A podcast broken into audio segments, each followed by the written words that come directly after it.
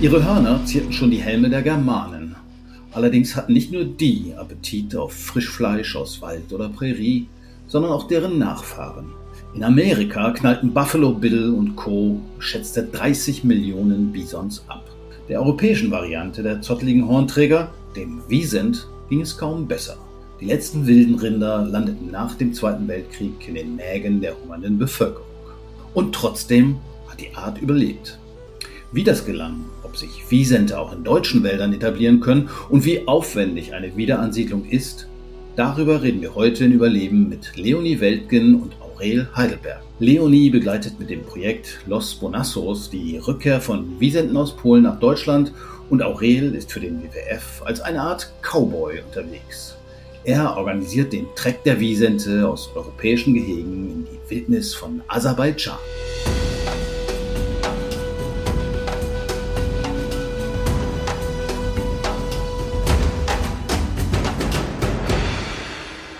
Schön, dass ihr da seid. Erzählt mal, wie ist das mit den Wiesenten? Der Wiesent ist ja aktuell so eine Erfolgsgeschichte, weltweit quasi, weil die Tiere waren ja wirklich fast ausgestorben. Mitte des letzten Jahrhunderts gab, glaube ich, noch zwölf Tiere. Und dann hat man das durch gemeinsame Zusammenarbeit wirklich geschafft unter den Arten- und Naturschützern und auch äh, ZoobesitzerInnen, dass es heutzutage wieder weltweit über 7000 freilebende Wiesente gibt.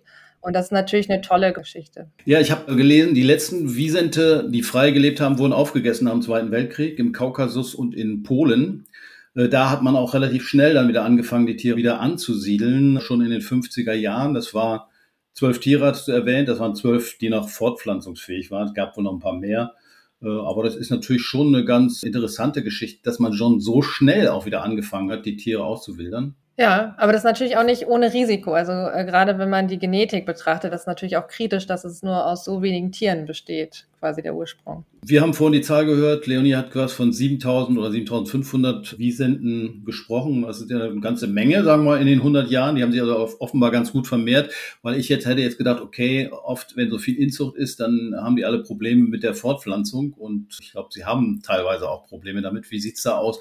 Kann denn so eine Population überhaupt wieder gesund werden? Weil im Grunde stammen sie ja nach wie vor von diesen zwölf Tieren ab das ist eins der Hauptherausforderungen heute. Ne? Ich meine, dafür haben wir ja auch wirklich Experten. Also da sind ja die beispielsweise die EASA, also der Dachverband der Zoos und Tierparks, die spielen ja eine wesentliche Rolle da. Die halten ja sozusagen die Zuchtbücher und die gucken ganz akribisch drauf, gerade wenn jetzt Tiere nachgezüchtet werden, dass halt da möglichst der Genpool so groß wie möglich gehalten wird. Also dass es da möglichst wenig zu Inzucht kommen. Ne? Das ist natürlich halt nur begrenzt möglich. Die Gründertiere sind halt nur eigentlich zwölf Tiere gewesen. Und das merkt man halt auch heute in vielen Auswilderungsprogrammen, dass die Tiere halt auch wirklich anfällig sind, ne? gegenüber Krankheiten beispielsweise. Wie am Herpes habe ich irgendwo gelesen. Herpes im Genitalbereich. Hört sich nicht so schön an. Ja, da gibt es ganz unterschiedliche Krankheiten. In diesem Auswilderungsgebiet im Kaukasus haben wir jetzt das Problem auch mit einem Bakterium. Das ist ein Bakterium, was über Fliegen übertragen wird und dann noch im Zusammenhang auch mit Würmern, also mit Nematoden, die dann zu wirklich massiven Infektionen am Auge führen kann, das bis zur Erblindung führen kann. Ne? Und beispielsweise, das wird auch übertragen über Rinder, also domestizierte Rinder, die sind da eigentlich gar nicht so anfällig gegen, aber für die Wiesente kann das dann wirklich fatal sein. Ne? Wiesente sind auch verwandt mit den amerikanischen Bisons. Denen ging es ja auch ähnlich. Die waren ja Ende des 19. Jahrhunderts auch schon mal, naja, es gab glaube ich noch 1000 von ursprünglich mal 30 Millionen. Die sind sehr eng verwandt, habe ich irgendwo gelesen. Das heißt, man kann die auch kreuzen. Das heißt, also könnte direkt nachkommen, wie sind Bison züchten. Wäre das eine Möglichkeit, um ein bisschen für Blutauffrischung zu sorgen? Ja, das gibt's sogar. Also das wurde auch gemacht. Also äh, zu Sowjetzeiten hat man wirklich in der Tat Wiesenter, also europäischen Wiesen mit dem amerikanischen Bison gekreuzt. Daraus sind dann sogenannte Hybriden entstanden, die auch fortpflanzungsfähig sind. Und es gibt sogar eine wildlebende Population im Kaukasus, im Westkaukasus, muss man sogar sagen, das ist die größte Population im Kaukasus, sind mittlerweile, ich weiß es gar nicht genau, um die 900 Tiere und das sind Hybriden. Ne? Aber man sagt halt, dass man eigentlich keine Hybriden aus wildern sollte. Also das sind heute die Standards. Aber ja, diese Diskussion wird geführt und man muss auch da muss man kritisch diskutieren und hinterfragen, ja, bringen solche genetischen Auffrischungen, bringt das vielleicht was? Ja, oder ist, äh, sollte man die Finger davon lassen? Also umstritten vermutlich unter Biologen. Die eine, die reine Lehre sagt lieber nicht und die anderen sagen, naja, vielleicht könnte man doch sowas machen. Leonie, wie siehst du es? Ich kann das ehrlich gesagt gar nicht wirklich beurteilen. Also bei meinem Projekt ging es ja darum, dass Wiesente von Polen nach Deutschland kommen. Und da sind wir noch gar nicht so weit, dass wir uns da in die Genetik vertieft haben, weil wir sozusagen auf den natürlichen Prozess vertrauen, dass die Tiere rüberkommen. Auch in Deutschland gibt es Wiesente, die frei leben. Das ist das Ergebnis eines Versuchs, den man vor zehn Jahren gestartet hat. In Rothaargebirge, dort hat man tatsächlich Wiesente wieder ausgewildert. Das waren acht Stück. Inzwischen sind es 30 oder 40 ist nicht ganz unproblematisch. Aber ich stelle mir vor, vor ein paar Jahren ist da mal so eine Hauskuh ausgebüxt vom Schlachthof. Könnte die sich auch mit so Wiesenten kreuzen? Nee, nee, das, das geht nicht. Sie würden keine weiter fortpflanzungsfähigen Nachkommen erzeugen. Also es wäre eine Sackgasse. Gut, kommen wir zurück zu den Wiesenten. Aurel, du bist so eine Art Cowboy für den WWF unterwegs und hast in den vergangenen Jahren immer mal wieder Wiesente tatsächlich im großen Treck nach Aserbaidschan getrieben, wenn man so will. Erzähl mal, wie ist dazu gekommen und was ist der Stand der Dinge momentan? Auch wenn das jetzt ein WWF-Projekt ist, aber es ist mir auch immer sehr wichtig zu sagen, es sind unheimlich viele Akteure. So eine Aufgabe, die kann man nicht alleine wuppen. Ne? Also wir brauchen da halt auch die Erfahrungen so von unterschiedlichsten Fachrichtungen. Also wir haben die Genetik beispielsweise angesprochen. Wir haben aber auch tierärztliche Untersuchungen, die wichtig sind mit der aserbaidschanischen Regierung, mit dem aserbaidschanischen Umweltministerium. Also da sind ganz viele Akteure, ne, die da beteiligt sind. Die ersten Machbarkeitsstudien, die wir machen mussten, um erstmal eine, zu gucken, ne, wo sind die entsprechenden Auswilderungsgebiete im Aserbaidschan.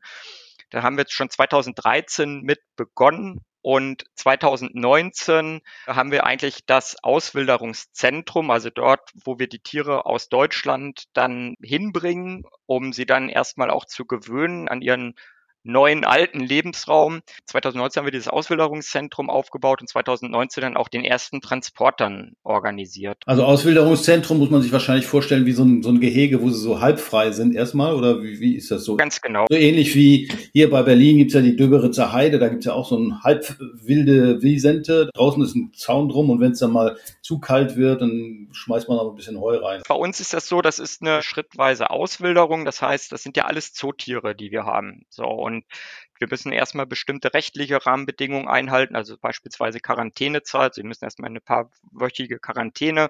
Da sind sie dann in einem zwei Hektar großen Quarantänegehege. Dann kommen sie danach dieser Quarantänezeit, kommen sie dann in ein drei Hektar großes Auswilderungsgehege. Das ist im Prinzip nur noch mit Elektrozaun eingezäunter Teil des Nationalparkes. Und dann die dritte Phase ist dann die endgültige Freilassung in den Nationalpark. Also es ist so dreistufig. Diese Zootiere sind so ein bisschen verweichlicht wahrscheinlich. Die müssen erstmal wieder ein bisschen lernen, auch mit wilderen Bedingungen sozusagen klarzukommen. Ich glaube, in Aserbaidschan gibt es sogar Leoparden. Warten die dann schon, bis die wieder freigekommen sind? Für die Leoparden ist das ein bisschen zu groß. Im Kaukasus sind also die Größe so von Schalenwildarten wie zum Beispiel Steinböcke, Gämse, Rehwild, Rotwild oder auch kleinere Säugetiere. Also der Wiesent hat eigentlich, muss man sagen, keine wirklichen natürlichen Feinde. Es kann wohl mal vorkommen, dass man Wolfsrudel auch mal einen Reißen kann. Das ist aber eigentlich relativ selten. Diese Gewöhnung, ne, also von Zootieren wieder auf ein Wildtier, das ist echt spannend. Es ist auch wirklich interessant, wie schnell das doch eigentlich geht. Also wie schnell sich Zootiere doch wieder an natürliche Bedingungen gewöhnen können und müssen ja auch. Ne? Das ist ja überlebenswichtig letztendlich. Und das geht doch ziemlich schnell. Ne? Also wenn die in dieses 300 Hektar große Auswilderungsgebiet entlassen werden und da haben wir natürliche Bedingungen. Das heißt, da können auch Bären und Wölfe können auch in dieses Gebiet einwandern und innerhalb von wenigen Wochen erkennt man dann schon am Verhalten der Tiere, wie vorsichtig die auch werden. Ne? Früher im Zoo konnte man nah dran gehen oder so. Das ist dann in dem Fall gar nicht mehr möglich, ne? weil die wirklich anfangen, diese natürlichen Verhaltensweisen auch wieder abzurufen. Ne? Also scheu zu sein. Wie ist das bei so Auswilderungsprojekten von anderen Tierarten, habe ich schon öfter gehört, ist natürlich die Verlustrate auch relativ hoch. Also nehmen wir Waldrappe oder Luchse. Da muss man davon ausgehen, dass die Hälfte der Tiere im ersten Jahr tatsächlich auf der Strecke bleibt. Ist es bei Wiesenten auch so? Nee, überhaupt nicht. Also wir haben eine extrem hohe Überlebensrate bei den Tieren. Zum Beispiel bei Großkatzen oder so ist es so, dass das ja wahnsinnig aufwendige Programme sind, um die Tiere wirklich zu trainieren. Also um Tiere aus der Gefangenschaft langfristig wieder auf die Wildnis vorzubereiten. Das ist extrem aufwendig und schwierig. Also es gibt ja auch ein Auswilderungsprogramm vom persischen Leoparden im, im Kaukasus. Und hat mal gesehen, dass da wirklich auch Ausfälle sind. Ja, und auch die Reproduktion. Also man will ja möglichst schnell halt auch Nachkommen haben, die sich dann etablieren, die dann sesshaft werden, die sich dort in dem Gebiet dann halt auch etablieren und dann halt, dass es dann möglichst schnell dann letztendlich zum überlebensfähigen Bestand dann eben kommt. Das ist ja letztendlich das Ziel. Ne? Und das geht bei Wiesenten, also bei Wildrindern, wenn die Bedingungen gegeben sind, doch relativ schnell. Also Zahl jetzt beispielsweise, wir haben 36 Tiere bisher transportiert innerhalb von vier Jahren und wir haben jetzt einen Bestand von 49, also knapp 50 Tieren bereits. Ne? Die Bedingungen stimmen aber nicht immer oder sind zumindest nicht optimal. Wir haben das hier in Deutschland überlebt. Ich hatte vorhin schon mal kurz angesprochen, dass man vor zehn Jahren versucht hat oder erfolgreich versucht hat, kann man sagen, auch Visente wieder auszuwildern. Aus einer Herde von acht Tieren sind inzwischen ja, ich weiß nicht, 30 oder 40 geworden. Allerdings finden das nicht alle so toll, nämlich die Waldbesitzer drumherum, weil diese Tiere, gerade wenn es kalt ist, im Winter die Bäume anfressen und das findet so ein Waldbesitzer nicht so doll. Der Verein, der das damals organisiert hat, der hat inzwischen Insolvenz angemeldet und gesagt, okay, die sind jetzt frei und der Staat müsste sich eigentlich drum kümmern. Leonie, wie ist deine Einschätzung, was das Projekt angeht? Ein paar Sachen sind unglücklich gelaufen, oder? Ja, auf jeden Fall. Also das kann man nur so sagen. Das ist wirklich sehr, sehr ungut gelaufen und vermutlich hat es oder wahrscheinlich hat es auch daran gelegen, dass halt die Waldbesitzer, die du schon angesprochen hast, da nicht alle von Anfang an mit im Boot waren oder jetzt immer noch nicht im Boot sind und die sind halt letztendlich die, die davon betroffen sind, dass die Wiesente dort frei rumlaufen und die Bäume anfressen und letztendlich die Geschädigten sind, in Anführungszeichen. Wie schätzt du es ein? Die Rede ist von 250.000 Euro Schaden pro Jahr. Äh, ist das tatsächlich realistisch? Es wäre 6.000 pro Rind, das kommt mir ein bisschen viel vor. Oder ist das mehr so eine gegriffene Summe, wo man jetzt drüber diskutiert? Puh, also das kann ich wirklich nicht einschätzen, weil ich nicht weiß jetzt, wie wertvoll ein Baum ist. Aber natürlich kann man sagen, dass solche Projekte an sich immer sehr teuer sind und wenn Entschädigungen gezahlt werden, sind die auch entsprechend hoch. Von daher würde ich jetzt nicht sagen, dass das astronomisch ist, kann das aber auch nicht wirklich im Detail einschätzen.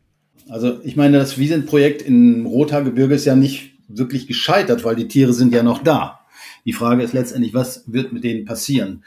Siedelt man sie um? Entnimmt man sie, was letztendlich Abschuss bedeuten würde? Wie schätzt du die aktuelle Situation ein? Also ich würde sagen, die Situation ist aktuell noch offen. Es gibt sehr viele Gespräche, es gibt viele Organisationen, Menschen, die das fortsetzen wollen, beziehungsweise das neu starten wollen, das Projekt, dann mit den Waldbesitzern im Boot.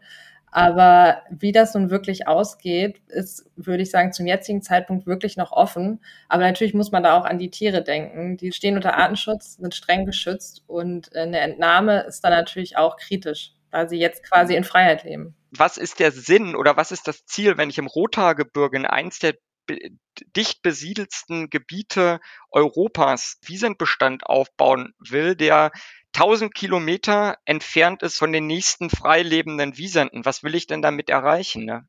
Ja, das stimmt, weil die dann ja komplett isoliert sind. Ne? Ja. Die sind isoliert und das wird nicht in den nächsten 20 Jahren unter den heutigen Voraussetzungen wird das nie ein Bestand werden, der, der selbstständig überlebensfähig ist. Also entweder die Entscheidung wäre dann die, entweder ich zäune das Ding ein, wie in der Döbritzer Heide, ja, und halte die, die dann auf einem bestimmten Gebiet und da kann ich dann alles mit denen machen ja, oder was ist sonst? Ja, ne, sonst äh, schaffe ich damit so viel Probleme, die ich, glaube ich, gar nicht in den Griff bekommen kann auf so einer Fläche. Ne?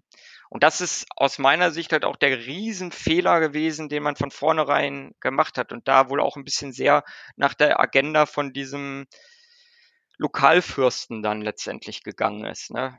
Könnte man die nicht auch nach Aserbaidschan fliegen oder ist es da, weiß nicht, zu kalt oder so?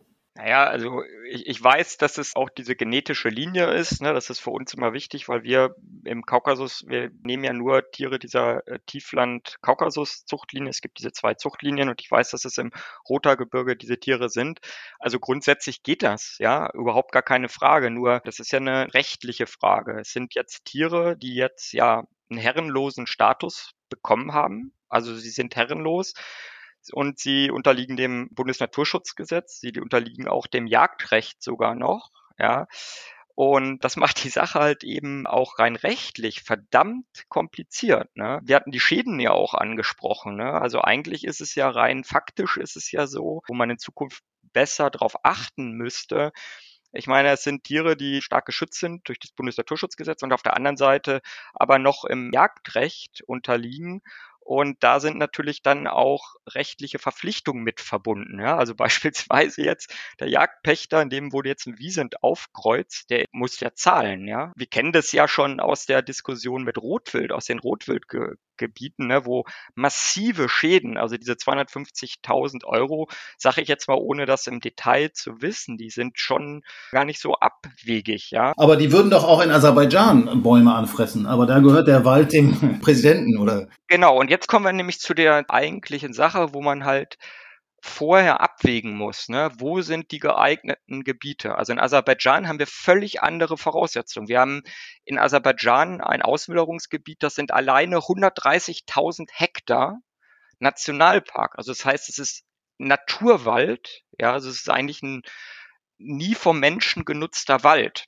So, und wenn wir von Schäden sprechen, dann sprechen wir ja von wirtschaftlichen Schäden. Natürlich fressen die Wiesente auch den Wald dort und sie haben auch einen Einfluss auf das Ökosystem Wald, aber sie produzieren keinen wirtschaftlichen Schaden, weil der Wald nicht genutzt wird. Das heißt, wenn so ein Waldbesitzer so ein Wiesent in seinem Wald duldet, dann bringt er sozusagen eigentlich eine ökologische Leistung, so ähnlich wie ein Landwirt, der, wenn er Grünstreifen stehen lässt für Insekten, kriegt er dafür Geld, weil er eine Naturschutzleistung bringt. Und eigentlich müsste man doch überlegen, ob man so Waldbesitzer dann eben auch Geld gibt, weil er Wiesente in seinem Wald hat. Absolut. Und das ist dann eine Idee, die man halt, wo man auch wirklich überlegen muss, okay, wenn man sich jetzt wirklich mit allen Akteuren darauf sich entscheidet, diesen Wiesent in so ein Gebiet zurückzubringen, also in Wirtschaftswäldern. Die Polen haben das beispielsweise ja auch. Die Polen haben ja den Fall, dass die viele der Wiesentbestände innerhalb von Wirtschaftswäldern sind. Ne? Also nicht so wie im Kaukasus, wo es wirklich reine Naturwälder sind, die nicht unter Bewirtschaftung stehen und die Schutzgebiete sind, also riesige Schutzgebiete. Und wie gesagt, es ist halt in Deutschland rechtlich verdammt kompliziert. Dann haben wir ja noch föderales System. Wenn die Wiesente jetzt aus Nordrhein-Westfalen nach Hessen abwandern, haben wir wieder völlig unterschiedliche Akteure halt eben auch. Ne? Aus meiner Sicht sind das die Knackpunkte, wie entschädige ich einen Waldbesitzer, weil ich wäre auch nicht happy, wenn ich Wald hätte und ich lebe von dem Wald und da zieht jetzt eine Wiesentherde durch. Okay, Aserbaidschan ist wahrscheinlich auch alles ein bisschen einfacher, weil es sind dann wahrscheinlich auch weniger Konflikte. Ich meine, wenn so ein Wiesentbulle, der kann ja bis zu einer Tonne wiegen, also 1000 Kilo, wenn der auf der Autobahn steht, dann gute Nacht, würde ich sagen. Und in Aserbaidschan gibt es wahrscheinlich keine. Genau, also das ist zum Beispiel unter anderem ein Kriterium gewesen, also auch die Infrastruktur. Ne? Wenn das natürlich äh, ein Gebiet ist, wo es sehr viele Straßen oder was gibt, dann sind auch da Schäden, müssen ja nicht nur durch das Fraßverhalten des Wiesens verursacht werden, sondern es kann ja auch durch Unfälle passieren. Ja? Wenn Wiesent eine Autobahn kreuzt und da fährt einer rein, dann haben wir nicht nur einen finanziellen, sondern auch Personenschaden. Ne? Muss man halt einfach auch so sehen. Und die Bevölkerungsdichte ist extrem niedrig demnach dann halt eben auch kaum Infrastruktur, also kaum Straßen. Und wir haben extrem geringes Konfliktpotenzial. Also mit beispielsweise Landwirten, Waldbesitzer hatte ich schon angesprochen, das sind keine Waldbesitzer, weil es ist ein Nationalpark. Ne? Und am Ende ist dieser Nationalpark so groß, dass dort halt auch ein überlebensfähiger Bestand gehalten werden kann. Ja, also ohne dass die Tiere abwandern. Sie können natürlich auch abwandern. Dann muss man halt auch Managementmaßnahmen ergreifen, die die Tiere dann davon abhalten oder auch am Ende vielleicht auch entnehmen. Ne? Management ist eine gute Frage oder ein gutes Stichwort, weil im Rothaargebirge wollte man ursprünglich, ich weiß nicht, ob man es tatsächlich getan hat, auch die Herde managen, das heißt letztendlich auch Tiere entnehmen oder austauschen. Ich weiß nicht, ob man es wirklich gemacht hat. Ist sowas auch in Aserbaidschan nötig oder ist es da so wild, dass man die sowieso nicht wieder sieht? Soweit sind wir da noch nicht. Wie gesagt, also wir können da mindestens 200, 300 Wiesente Platz haben. Jetzt sind wir bei 49 momentan. Ziel ist bis 2028 100 Tiere aus dem Zuchtprogramm nach Aserbaidschan zu bringen, um bis 2028 einen überlebensfähigen Bestand zu haben. Das sagt man dann, das ist so eine, so eine Faustregel, so rund 130 erwachsene Tiere muss man haben, um überlebensfähigen Bestand zu haben. Und wenn wir den dort haben in zehn Jahren und der Lebensraum ja vor Ort so gut ist, dass die Tiere auch erstmal nicht abwandern. Sie wandern ja nur ab, wenn sie Mangel haben, ja, oder wenn sie halt nicht mehr genug Futter bekommen. Dass einzelne Tiere auch mal abwandern, das wird ganz sicher passieren, gerade von den Bullen, weil die Bullen ja halt Einzelgänger sind und dann neue Reviere suchen und die schon mal auch längere Strecken wandern können. Das, den Fall haben wir auch jetzt mal gehabt. Und da muss man dann halt eben bestimmte Maßnahmen ergreifen, sollten sie aus dem Nationalpark rausgehen und in irgendeiner Gemeinde oder in irgendeinem landwirtschaftlichen Fläche dann eben Schäden oder, oder Ärger machen. Okay, also das Projekt im Rothaargebirge ist unsicher, wie das ausgehen wird, Leonie, aber wir müssen uns dennoch auf jeden Fall darauf einstellen oder wir dürfen uns darauf einstellen, dass Wiesente bei uns zu Besuch kommen aus Polen. Da gibt es nämlich schon wieder eine ganze Menge. Der erste war auch schon da. Dummerweise hat man ihn abgeschossen. Wie siehst du die Perspektive und was müssen wir tun, damit das gelingt? Die aktuelle Lage ist nicht ganz einfach, was die Wiesente aus Polen angeht, die hier nach Deutschland theoretisch rüberkommen könnten, weil wir aktuell ja die afrikanische Schweinepest haben, die so ab und zu in Europa auftaucht. Und aus diesem Grund wurde ein Zaun gebaut zwischen Deutschland und Polen. So ein kleiner Zaun ist doch für so ein Wiesent kein Problem. Ja, das sind nicht die besten Springer. Also vielleicht, wenn die wütend sind oder gewalttätig wären, dann könnten sie den vielleicht durchbrechen. Aber ich würde sie jetzt so einschätzen, dass sie dann daran vorbeigehen. Und wenn man dann 200 Kilometer an so einem Zaun vorbeigehen muss, um sozusagen die nächste Lücke zu finden, dann geht man wieder zurück nach Polen. Aber theoretisch ist es so, dass eine Wiesentgruppe, glaube ich, aktuell so 30, 40 Kilometer von der deutschen Grenze entfernt ist. Und theoretisch kann ein Tier dann die deutsche Grenze überqueren. Und freuen sich die Leute schon, dass der Wiesent kommt? Oder bei so einem Wiesent, weiß ich auch nicht. Sind die gefährlich? Äh, Abstand sollte man natürlich immer halten zu jedem Wildtier.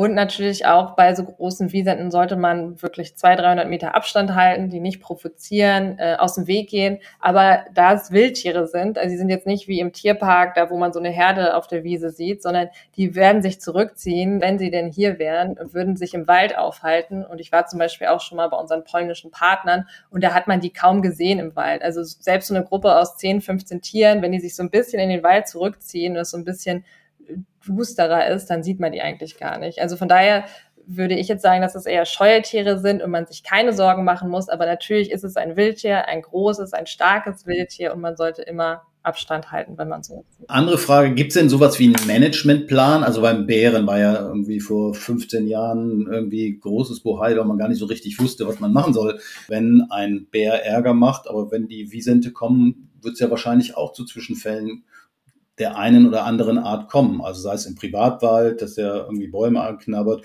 oder zu Unfällen oder wie vermeidet man Unfälle, Wildbrücken etc. Sind wir darauf vorbereitet? Also aktuell gibt es keinen offiziellen Managementplan für Wiesente, wenn sie über die Grenze kommen würden. Allerdings wollte ich sowieso noch erzählen, dass es sehr interessant ist bei unseren polnischen Partnern, wie die die Wiesente managen. Und zwar haben die eine sogenannte flotte Einsatzgruppe oder Truppe. Das ist so ein Auto mit, wie sind Experten, mit starken Männern unter anderem auch, auch mit Narkosegewehren. Und wenn dann mal ein Landwirt oder Waldbesitzer anruft und sagt, hey, hier ist gerade eine Herde Wiesente oder vielleicht nur ein Wiesent-Bulle, der äh, hier bei mir die Bäume schält, könnt ihr mal vorbeikommen. Und dann kommen die tatsächlich vorbei, versuchen zuerst den Wiesen zu vergrämen, also irgendwie wegzujagen. Und wenn das nicht klappt, würden die den auch narkotisieren und dann wieder zurück in den Wald bringen, wo er niemanden stört. Und sowas bräuchten wir natürlich auch in Deutschland. Oder hätte vielleicht auch im Rothaargebirge geholfen, wenn man da aktiver die Wiesente gelenkt hätte. Also hier ist es natürlich auch wichtig, dass die Regierung, das Land Geld in die Hand nimmt, um Landwirte, Waldbesitzer auch zu schützen. Naja, noch ist es ja nicht so weit. So, ich meine, wenn jetzt alle zwei Jahre mal ein Wiesent vorbeikommt, dann Das ist ein ziemlich langweiliger Job, oder? Ja, das ist, glaube ich, auch aktuell die Situation. Ne? Es ist nicht wie beim Wolf, dass wir viele Tiere hier vor Ort haben, sondern nur in der Theorie oder im Rothaargebirge, wo es ja auch gerade Konflikte gibt warten wir mal ab, wer da noch so alles aus Richtung Osten bei uns ankommt. Wir freuen uns auf jeden Fall dabei. Stichwort Management, das ist ähm, auch kein Kinderspiel. Also das ist jetzt nicht so, ist so einfach gesagt aus dem Büro, ja, wir müssen mal gucken, was dann mit den Tieren passiert und hier eingreift, trippelt da. In der Praxis so ganz einfach ist das doch auch nicht, oder? Wie ist die Situation zum Beispiel in Polen? Da scheint es ja besser zu funktionieren als bei uns. Naja, besser würde ich nicht, würde ich nicht sagen. Ne? Ich meine, in Polen ist ja die Situation in vielen Auswilderungsgebieten, also die Polen haben ja sehr langjährige Erfahrung, also beispielsweise Białowieża ist ja das älteste Auswilderungsgebiet, dass die dort auch an ihre Kapazitätsgrenzen kommen. Also man hat ja ausgerechnet, wie viel Platz gibt der Białowieża Nationalpark für wie viel Wiesente her. Und die sind jetzt weit über den Bestand hinweg. Und das zeigt sich ja dann halt auch, dass die Tiere abwandern und dann in den umliegenden Wirtschaftswäldern oder landwirtschaftlichen Wäldern entsprechend halt dann auch ja wirklich Schäden verursachen. Ne? Und Management bedeutet dann letztendlich auch, dass man sich dann auch überlegen muss, irgendwann dort die Bestände gesund zu halten, weil ich meine, sie kommen ja da auch nicht weiter weg. Ne? Sie sind in einem isolierten Bereich und dass man da dann halt auch Managementmaßnahmen ergreifen muss und das heißt letztendlich auch abschöpfen muss. Ne? Und da muss auch die gesellschaftliche Diskussion dann mal hingehen. Ne? Also abschöpfen heißt abschießen möglicherweise und mit Quote oder was auch immer oder einzelne Tiere rausnehmen und woanders wieder ansiedeln, um quasi Populationen zu vermischen im besten Fall kann man einzelne Tiere rausnehmen und woanders hinbringen, aber das ist hochkompliziert und auch verdammt teuer. Ja, am Ende heißt es auch abschöpfen, wie das halt auch in vielen anderen Ländern gemacht wird, um Populationen zu managen, dann die Tiere dann halt auch erschießen. Ja wird nicht anders funktionieren. Also da muss man sich drüber klar sein. Eine andere Geschichte ist, wo gibt es denn eigentlich Gebiete? Und das wäre nochmal eine Frage, die auch in Deutschland zu beantworten wäre. Wir haben auch mal gecheckt, wo es denn mögliche Gebiete in Deutschland gäbe, wo Wiesente leben können. Leonie, kannst du dazu was sagen? Ja, genau. Wir haben eine Studie gemacht mit der Humboldt-Universität Berlin und da haben wir rausgefunden, dass es praktischerweise wirklich auch Lebensräume sind, die nahe der polnischen Grenze sind. Das heißt, im Nordosten von Deutschland gäbe es Bereiche, zum Beispiel in der Mecklenburgischen Seenplatte, aber auch in der Schorfheide oder Uckermark, also relativ dicht auch an der Grenze direkt. Das würde passen aber auch diese typischen großen Wälder, die man in Deutschland kennt, in den Mittelgebirgen. Der Harz, wo auch schon aktuell Luchse leben, der Spessart, Thüringer Wald, wo wir jetzt Luchse auswildern, oder auch der Pfälzerwald. Also es gibt so bestimmte große Wälder in Deutschland, wo auch schon andere Wildtiere zurückgekehrt sind und wo der Wiesent theoretisch auch Platz hätte. Totgesagte leben länger. Die Geschichte der europäischen Waldrinder ist eine Erfolgsgeschichte. Allerdings eine aufwendige. Ist eine Art erst einmal verschwunden, dann kostet es Mühe, viel Geld und Überzeugungskraft, sie wieder anzusiedeln. Tiere wie der Wiesent sind nicht nur beeindruckende Kreaturen, sie spielen auch eine wichtige Rolle im Ökosystem.